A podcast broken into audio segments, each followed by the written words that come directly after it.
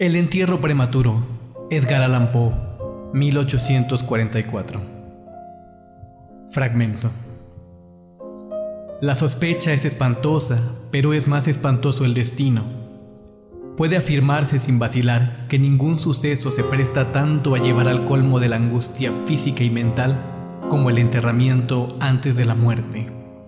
La insoportable opresión de los pulmones, las emanaciones sofocantes de la tierra húmeda, la mortaja que se adhiere, el rígido abrazo de la estrecha morada, la oscuridad de la noche absoluta, el silencio como un mar que abruma, la invisible pero palpable presencia del gusano vencedor.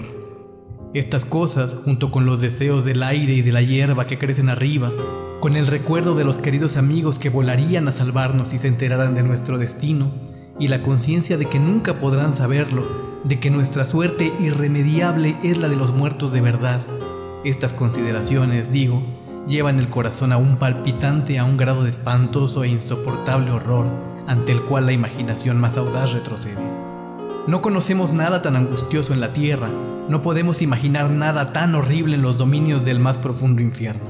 Y por eso, todos los relatos sobre este tema despiertan un interés profundo, interés que sin embargo, gracias a la temerosa reverencia hacia este tema, depende justa y específicamente de nuestra creencia en la verdad del asunto narrado. Lo que voy a contar ahora es mi conocimiento real, mi experiencia efectiva y personal. Durante varios años sufrí ataques de ese extraño trastorno que los médicos han decidido llamar catalepsia, a falta de un nombre mejor que lo defina. Aunque tanto las circunstancias inmediatas como las predisposiciones e incluso el diagnóstico de esta enfermedad siguen siendo misteriosas, su carácter evidente y manifiesto es bien conocido. Las variaciones parecen serlo principalmente de grado.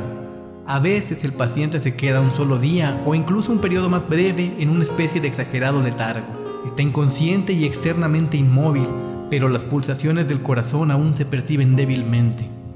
Quedan unos indicios de calor, una leve coloración persiste en el centro de las mejillas y al aplicar un espejo a los labios podemos detectar una torpe, desigual y vacilante actividad de los pulmones.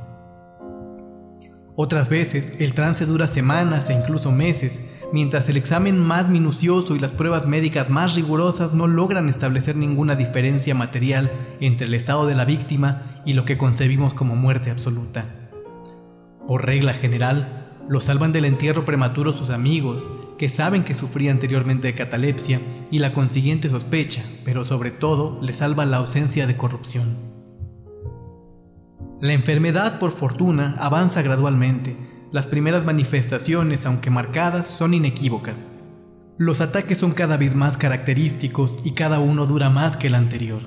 En esto reside la mayor seguridad de cara a evitar la inhumación. El desdichado cuyo primer ataque tuviera la gravedad con que en ocasiones se presenta, sería casi inevitablemente llevado vivo a la tumba. Mi propio caso no difería en ningún detalle importante de los mencionados en los textos médicos.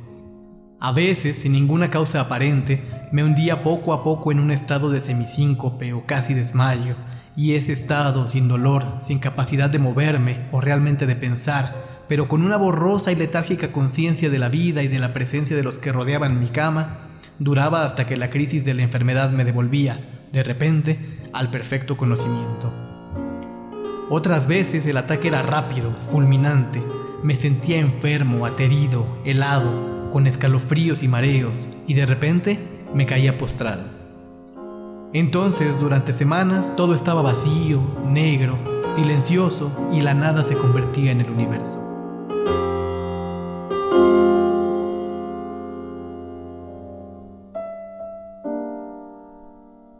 La total aniquilación no podía ser mayor. Despertaba, sin embargo, de estos últimos ataques lenta y gradualmente en contra de lo repentino del acceso. Así como amanece el día para el mendigo que vaga por las calles en la larga y desolada noche de invierno, sin amigos ni casa, así, lenta, cansada, alegre, volvía a mí la luz del alma.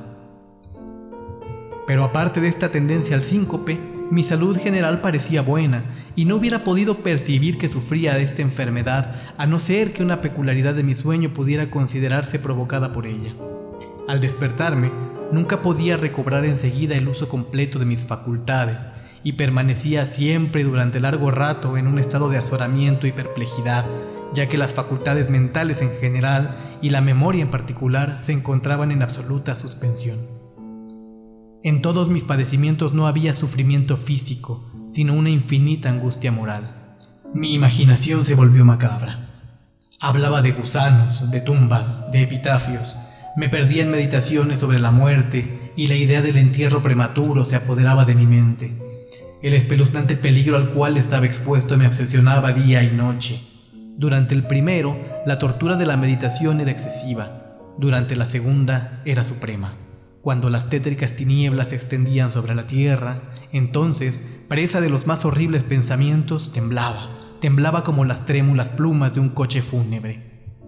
Cuando mi naturaleza ya no aguantaba la vigilia, me sumía en una lucha que al fin me llevaba al sueño, pues me estremecía pensando que, al despertar, podía encontrarme metido en una tumba y cuando por fin me hundí en el sueño, lo hacía solo para caer de inmediato en un mundo de fantasmas sobre el cual flotaba con inmensas y tenebrosas alas negras la única, predominante y sepulcral idea. De las innumerables imágenes melancólicas que me oprimían en sueños, elijo para mi relato una visión solitaria. Soñé que había caído en un trance cataléptico de más duración y profundidad que lo normal, de repente una mano helada se posó en mi frente y una voz impaciente, farfullante, susurró en mi oído. Levántate. Me incorporé. La oscuridad era total. No podía ver la figura del que me había despertado. No podía recordar ni la hora en que había caído en trance, ni el lugar en que me encontraba. Mientras seguía inmóvil, intentando ordenar mis pensamientos, la fría mano me agarró con fuerza por la muñeca sacudiéndola con petulancia, mientras la voz farfullante decía de nuevo, Levántate, ¿no te he dicho que te levantes? ¿Y tú? pregunté, ¿quién eres? No tengo nombre en las regiones donde habito, replicó la voz tristemente. Fui un hombre y soy un espectro. Era despiadado, pero soy digno de lástima. Ya ves que tiemblo. Me rechinan los dientes cuando hablo, pero no es por el frío de la noche, de la noche eterna. Este horror es insoportable.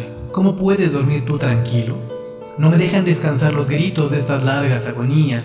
Estos espectáculos son más de lo que puedo soportar. Levántate. Ven conmigo a la noche exterior y deja que te muestre las tumbas. ¿No es este un espectáculo de dolor? Mira.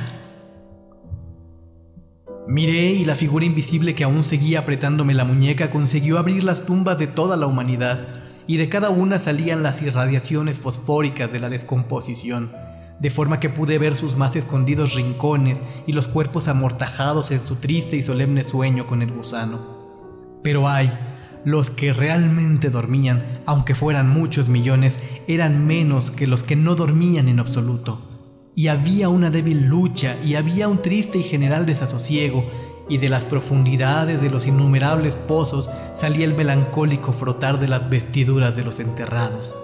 Y entre aquellos que parecían descansar tranquilos, vi que muchos habían cambiado en mayor o menor grado la rígida e incómoda postura en que fueron sepultados. Y la voz me habló de nuevo mientras contemplaba. ¿No es esto, ah, acaso un espectáculo lastimoso? Pero antes de que encontrara palabras para contestar, la figura había soltado mi muñeca las luces fosfóricas se extinguieron y las tumbas se cerraron con repentina violencia, mientras de ellas salía un tumulto de gritos desesperados repitiendo. ¿No es esto, Dios mío, acaso un espectáculo lastimoso?